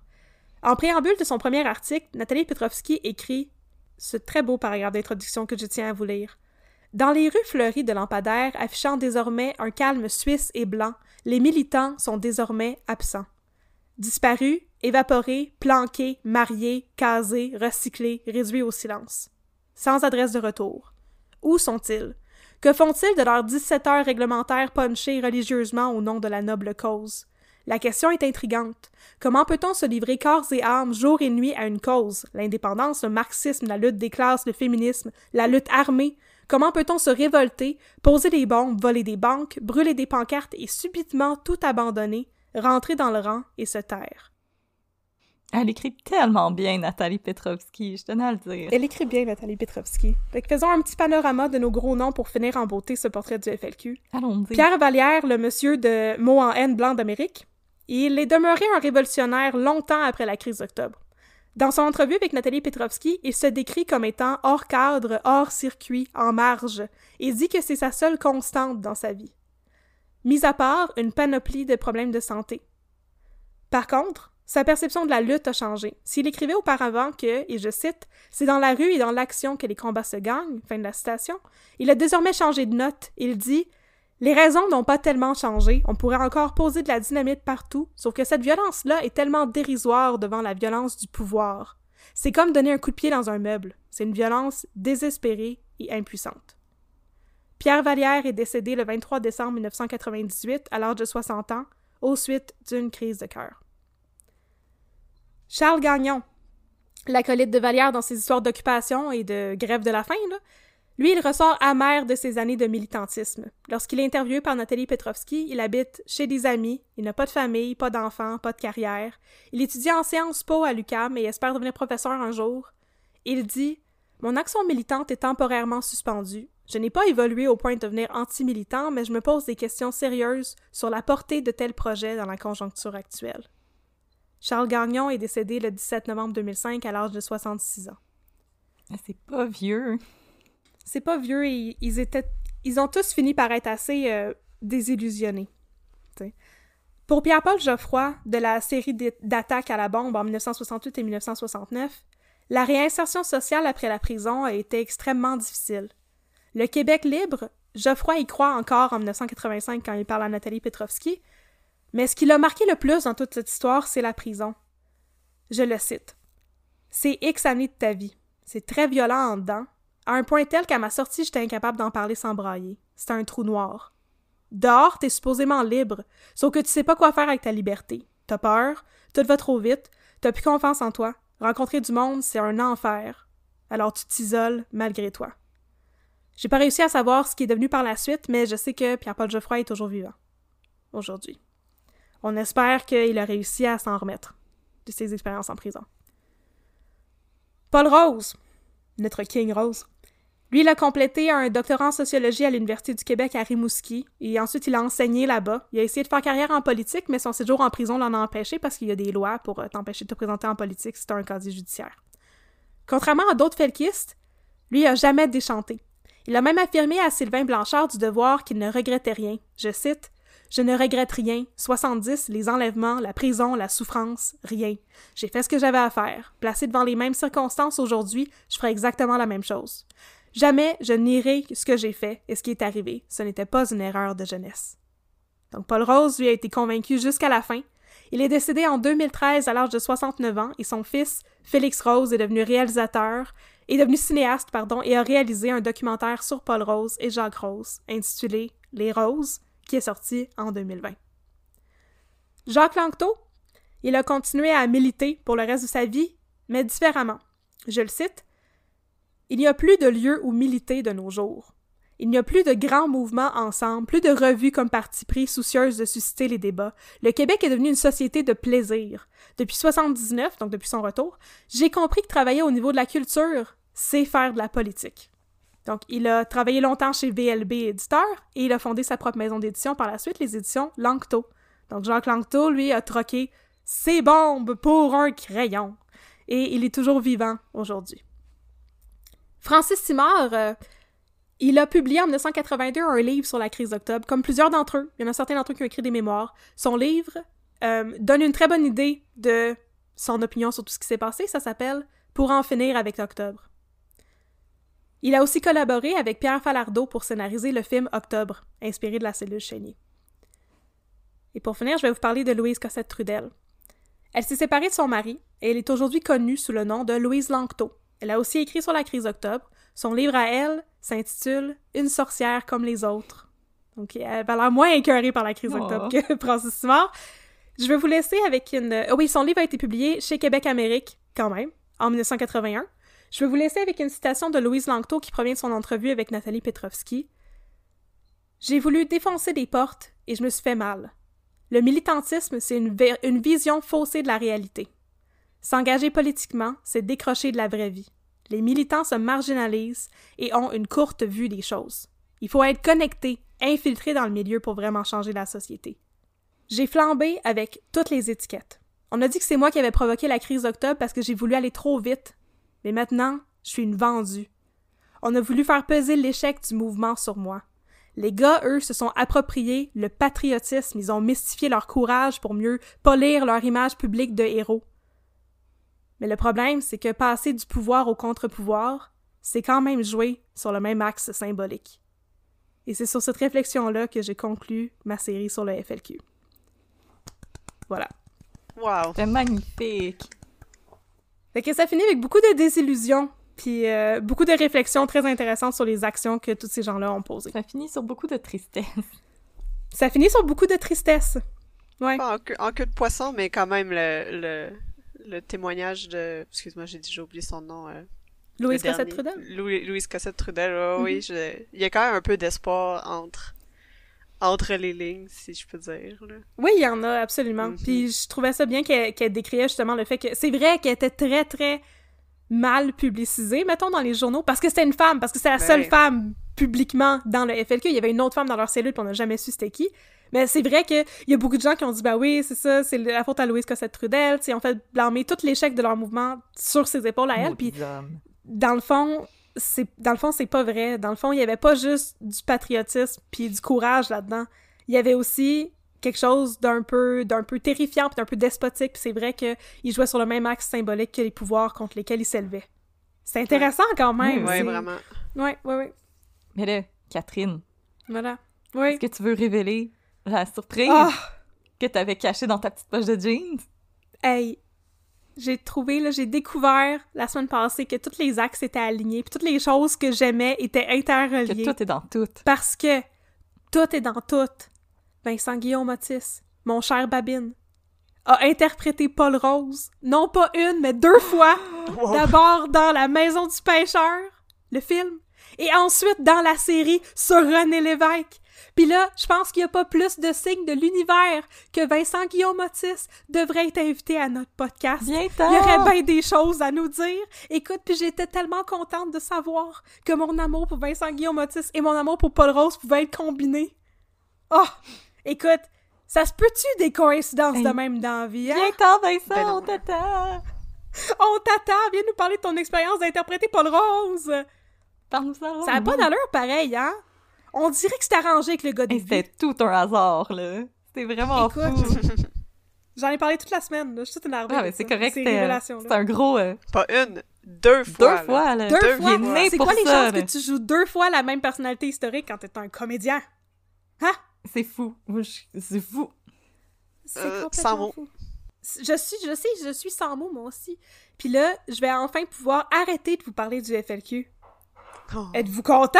Bon, Non, c'est pas l'intéressant. C'est fini, Quasiment là. un peu déçu, là. Ouais, c'est Ça faisait C'est partie de notre intéressant. quotidien, parler du FLQ. mais c'est fini maintenant, il y en a plus de FLQ, C'est comme- OK? C'est comme sortir de prison, là. Maintenant, qu'est-ce qu'on fait avec tout notre Ben- temps à pas parler du FLQ? Comme Pierre-Paul Geoffroy, c'est ça. Ouais. Mais là, on l'a- pas eu, notre pays. Le Ah. FLQ, c'est mort, OK? Mais- Il y a juste moi pour vous en parler. Tout le reste du monde s'en fout.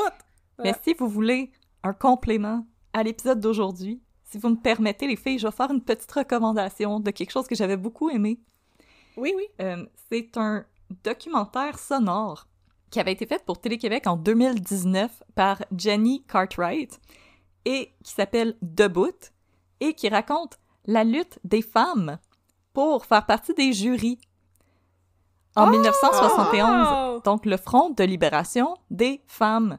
Et il y a beaucoup de références au FLQ là-dedans parce Le que, fluff. dans le fond, le mouvement Le- euh, était parmi eux. On avait Marjolaine Péloquin Oh, wow. et Lise Balser, qui a été soupçonnée d'avoir fait partie du FLQ. Oui, c'est ça. Et pour vrai, c'est un épisode de une heure et quart, une heure et demie. Et c'est super intéressant, c'est super bien fait. Il y a de la musique de l'époque, des témoignages de l'époque. Euh, moi, je vous le recommande vraiment chaudement. Euh, c'est pas disponible sur Spotify, il faut vraiment que vous alliez sur le site de Télé-Québec, mais vous avez juste à googler Debout et Télé-Québec et ça va vous le donner. Euh, vraiment, c'est une écoute que je vous recommande chaudement. C'est super intéressant pour cette partie-là de notre histoire et pour un petit peu faire euh, une parallèle avec le FLQ. Puis, ben, en plus, ben, ça, ça se termine sur une bonne note parce que les femmes ont gagné et maintenant, on- elles ont fait partie des jurys. Il y a eu un jury. Il y a On- eu des femmes. On l'a eu, notre pays. On l'a eu, notre on l'a eu, jury! notre pays, nous autres. Et euh, Yeah, on l'a eu. pour vrai, c'était une excellente série et Jenny euh, Cartwright a fait un travail absolument incroyable. Alors, si euh, vous voulez un petit complément à l'épisode d'aujourd'hui, je vous le recommande chaudement. Et sinon, on vous remercie d'avoir été avec nous cette semaine. Et là, je pense que on peut faire notre big, big, big reveal qu'on avait tenté la semaine passée, Catherine et Oh. moi. Alors, sur notre boutique, pour octobre, nous allons avoir un t-shirt et une tasse en hommage à la crise d'octobre, où vous pourrez voir une illustration de Paul Rose qui tient son café bien haut dans les airs et qui vous dit qu'on va l'avoir, notre café. Et là, Oui. euh, on tient à remercier spécialement la famille Rose parce que nous sommes entrés en contact avec Félix Rose pour lui demander la permission de faire ça. Et nous avons eu la bénédiction de la famille Rose. Alors, on vous remercie du fond du cœur euh, d'avoir accepté notre offre. Et euh, ils nous ont souhaité bonne chance pour le podcast. Et euh, pour vrai, ça nous a fait chaud au cœur. On était vraiment touchés. Alors, J'en pleurais. oui, oui, on était. J'en revenais simplement pas. C'est... Merci. Alors, merci infiniment, Félix Rose, pour Oui. ta générosité. Alors, sachez que oui, on a la permission de la famille Rose. Ce n'est pas, euh, ce n'est pas de l'exploitation. Non, c'est ça. est, C'est ça aussi la raison pour laquelle on peut pas vendre euh, des chandails avec la face de Vincent Guillaume Otis, parce qu'il est moins généreux que Félix Rose, puis il nous a jamais donné son accord. Mais on l'a pas contacté directement non plus, on sait pas comment.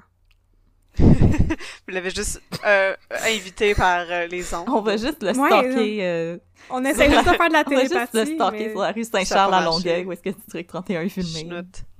Ouais, C'est ça. Que, voilà. Si vous voulez qu'on un jour avoir un chandail avec la face de Babine et que vous savez comment le contacter, mettez-nous en contact avec lui puis on va vous arranger ça. On va essayer en tout Ou cas. de Eric Bruno. Mais il sera sûrement pas d'accord. Mais on va essayer pareil. En tout Ou de cas, Eric Bruno, parce que vous Voilà. êtes beaucoup à avoir euh, aimé notre illustration de Eric Bruno euh, sur les réseaux sociaux. Ah-ha. Et euh, justement, dernier rappel, parce que là, j'ai calculé, et c'est demain que nous allons être au Festipod pour présenter un épisode live. Oui, j'ai calculé avant qu'on qu'on commence à enregistrer. Alors, c'est demain que Catherine et moi allons faire partie du Festipod. Le Festipod est en cours présentement, en fait. Il y a des épisodes qui La, sont enregistrés aujourd'hui. Mais demain, dimanche 3 octobre, nous allons être au pub L'Adversaire pour enregistrer un épisode live dans le cadre du Festipod. Euh, là, on est le 11 septembre. Le rendu au 2 octobre, écoutez, je sais pas s'il va encore avoir des billets, mais sachez qu'il y a deux manières de- d'assister à l'événement. Alors, si vous voulez y assister en virtuel, c'est 8 Si vous voulez être en présentiel, c'est 15 Mais naturellement, vous aurez besoin de votre passeport vaccinal pour venir assister à l'enregistrement. Et nous, ça nous ferait super plaisir de vous rencontrer. Sachez que ça va être un épisode exclusif, alors on ne ressasse pas des vieilles histoires de crimes et on boit pas du vieux café. On a juste du neuf pour vous autres. Et ça va nous faire super plaisir de vous dire bonjour et de mettre du crime dans votre café live. Oui! Et sinon, n'oubliez pas de nous suivre sur les réseaux sociaux. Alors, nous, nous sommes sur Facebook, at un peu de crime, et sur Instagram, un peu de crime dans ton café. Si vous avez des suggestions de cas, des suggestions de café, ou juste pour nous dire bonjour, veuillez nous écrire un peu de crime à gmail.com. Si vous êtes Vincent Guillaume Métis et que vous voulez nous donner votre approbation pour qu'on vende des t-shirts avec votre face, je, je le vous vois, Ouais. je suis polie à ce point-là. On, on vous assure, on t'assure, mon chum, Vincent Guillaume Otis, qu'on n'est pas si pire que ça dans la vie. Écris-nous. Écris-nous un peu de crime at gmail.com. On n'est pas si creepy. On n'est pas si creepy. Alors, on vous dit à la semaine prochaine pour plus de café et plus de crime. Et sinon, pour ceux et celles que ça intéresse, nous allons maintenant commencer euh, les deux minutes de babine qu'on va faire short and sweet. Deux minutes, baby. Poupou,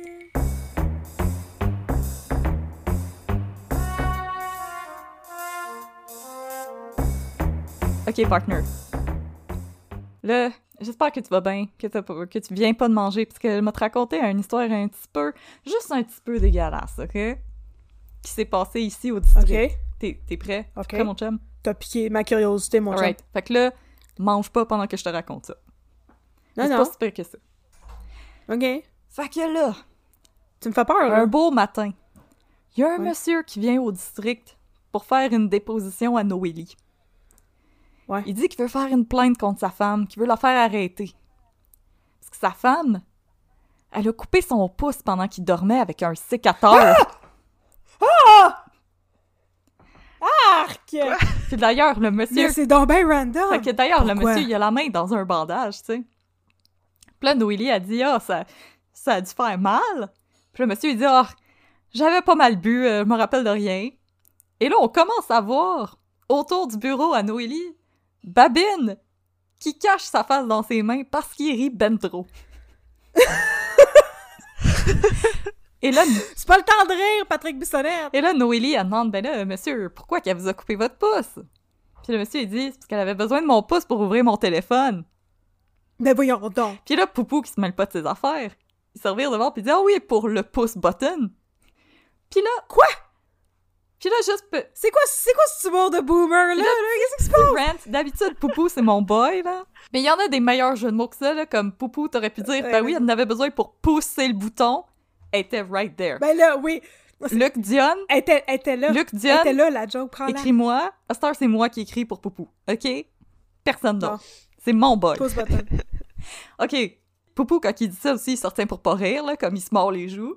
Puis entre-temps, Babine, il a juste pogné une filière, il s'est caché à la face, puis il s'en va en courant parce qu'il rit trop. Puis Michel Charette aussi, il se peut plus. Mais Noélie, elle, elle essaie de garder son calme, là. Professionnel comme Puis Là, elle jamais. dit, OK, mais là, présentement, au moment où on se parle, euh, il est où votre pouce? Puis le monsieur, il dit, ben, elle l'a flushé dans les toilettes. Oh!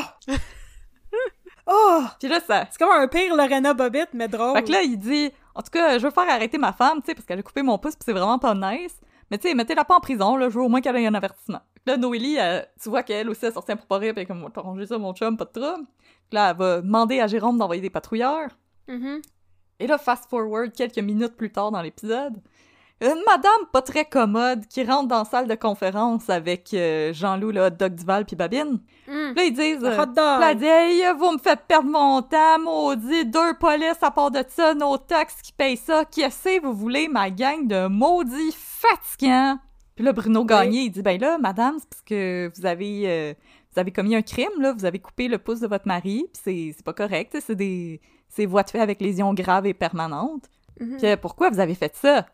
Puis elle dit Moi, un gars qui cache tout le temps son téléphone, je le sais qu'il me cache des affaires. Puis j'avais raison. Puis là, Bruno, il demande Ah, qu'est-ce qu'il vous cachait? Puis elle dit Regarde tout le temps des films de cul sur son téléphone. Mais là, il en regardera Elle plus. Elle bien désaxée, la Ouais. madame. Qu'est-ce qui se passe? Mais là, il en regardera plus parce que là, il en regardera plus parce qu'il n'y a plus de pouce. Et là, Babine éclate de rire. Là, la Ouais, madame, elle, elle te le fout droit du regard, puis elle dit Ah, puis lui, il trouve ça drôle. Puis là, Patrick Bissonnette s'excuse, puis il est comme Oh, excuse- Excusez, madame, c'est parce que je suis nerveux. Puis là, Good Oui. save. fait que là, Bruno, il Good dit. Écoutez, madame, on va devoir vous faire passer devant le juge, mais on vous mettra pas dedans, on va vous relâcher avec promesse de comparaître. Puis elle dit Hey, je suis obligée, j'ai d'autres choses à faire de mon après-midi, moi là, là. Puis là, le Bruno, il dit Ben, donc. madame, c'est pas une option, là. Si vous acceptez pas, nous, on vous met en prison. C'est pas une offre que je te faisais, là. C'est pas euh, Tu fais-tu quelque chose cet après-midi? Non, ça te tente d'aller en avant d'un juge, là? Puis là, la madame, elle soupire. Puis là, elle est comme Ok, fine, whatever. Puis là, Bruno, il dit Ben, oh non, Patrick. Il dit là, là, madame, là, vous allez me promettre là, que vous attaquerez plus jamais à votre mari de même, là. Elle dit comme ben non. Puis euh, il s'en sort bien, parce que moi, j'avais une autre idée en tête quand j'avais mes sécateurs dans mes mains, laissez-moi vous le dire. Lorena Bobbitt. Lorena Bobbitt. Puis là, Oh! la scène se termine sur un Patrick qui n'est pas capable de ne pas rire. Alors voilà, Hey, c'est... C'est pas drôle l'histoire de John et Lorena Bobbitt, pas. euh, Babine. Arrête de rire. pas pas tout. Non, ça l'est pas. Mais Non. là, partner, c'est parce que moi, j'ai comme Ouais. une petite suspicion que Ouais. Babine, Jean-Loup, le Ouais. Duval, puis Poupou, Le hot dog. Ouais. ils savaient pas qu'est-ce qui s'en venait. Parce que la manière que les acteurs rient, ça a de l'air genuine. Parce qu'on voit Noélie prendre la déposition, puis on voit Vincent Guillaume, tu sais, en arrière, essayer de cacher sa face dans son bras. Et Sébastien Delorme essayer de cacher sa face en arrière d'un dossier. Et Michel Charette rentrer sa face dans ses mains, puis comme essayer de retenir son rire autant que possible. Ben, écoute, avec, avec ton œil de lynx, là, t'es en train de voir dans les dessous de District 31. Ouais, je regarde les dessous à Poupou. Checker les bobettes à District 31. voilà. Hey, c'est très possible, écoute. fait que c'est ça mon chum qui s'est passé cette semaine. Toute une histoire, mon chum. Fait que le pouce, on l'a jamais retrouvé il est dans le fond du Saint-Laurent. Merci de m'avoir conté ça. Hey, c'était toute une histoire. T'es en train de dire que nos toilettes s'en vont dans le fleuve Saint-Laurent, toi, là? Non. Wesh. Pauvre baleine. Non? Ok, tu me rassures, là. Je vais pouvoir dormir la nuit maintenant. Ouais, mais euh, dors avec des mitaines, juste pour être sûr. Des Ouais. mitaines en côte de maille, c'est comme les bouchers. là. Ouais, c'est ça. On sait jamais. Ou regarde pas de film de cul sur ton téléphone, c'est la même affaire. Fait que c'était ça. Alright. C'est ça, partner. C'est tout un, tout un cautionary tale sur les films de Tout porn, un ça. cautionary tale de ma gang de cochons, faites pas Un- ça. La, la leçon, euh, Un aller cochon, en mode un cochon. Oui, c'est ça. un cochon narry tale. Mais moi, en plus, j'ai pas de téléphone que t'as besoin du pouce pour l'ouvrir. Moi, c'est ma face. Elle pas- aurait toute ta face. pas- Ah, pas ma décapité. face, s'il vous plaît, j'en ai besoin. C'est les dangers de la porn, là, on vous avertit. Ah, plein de dangers. Vous Ah. pourriez devenir sourd ou vous faire couper un peu. c'est Ouais. vrai. fait que, 10-4 partner. 14, mon chum. Yes. Yes.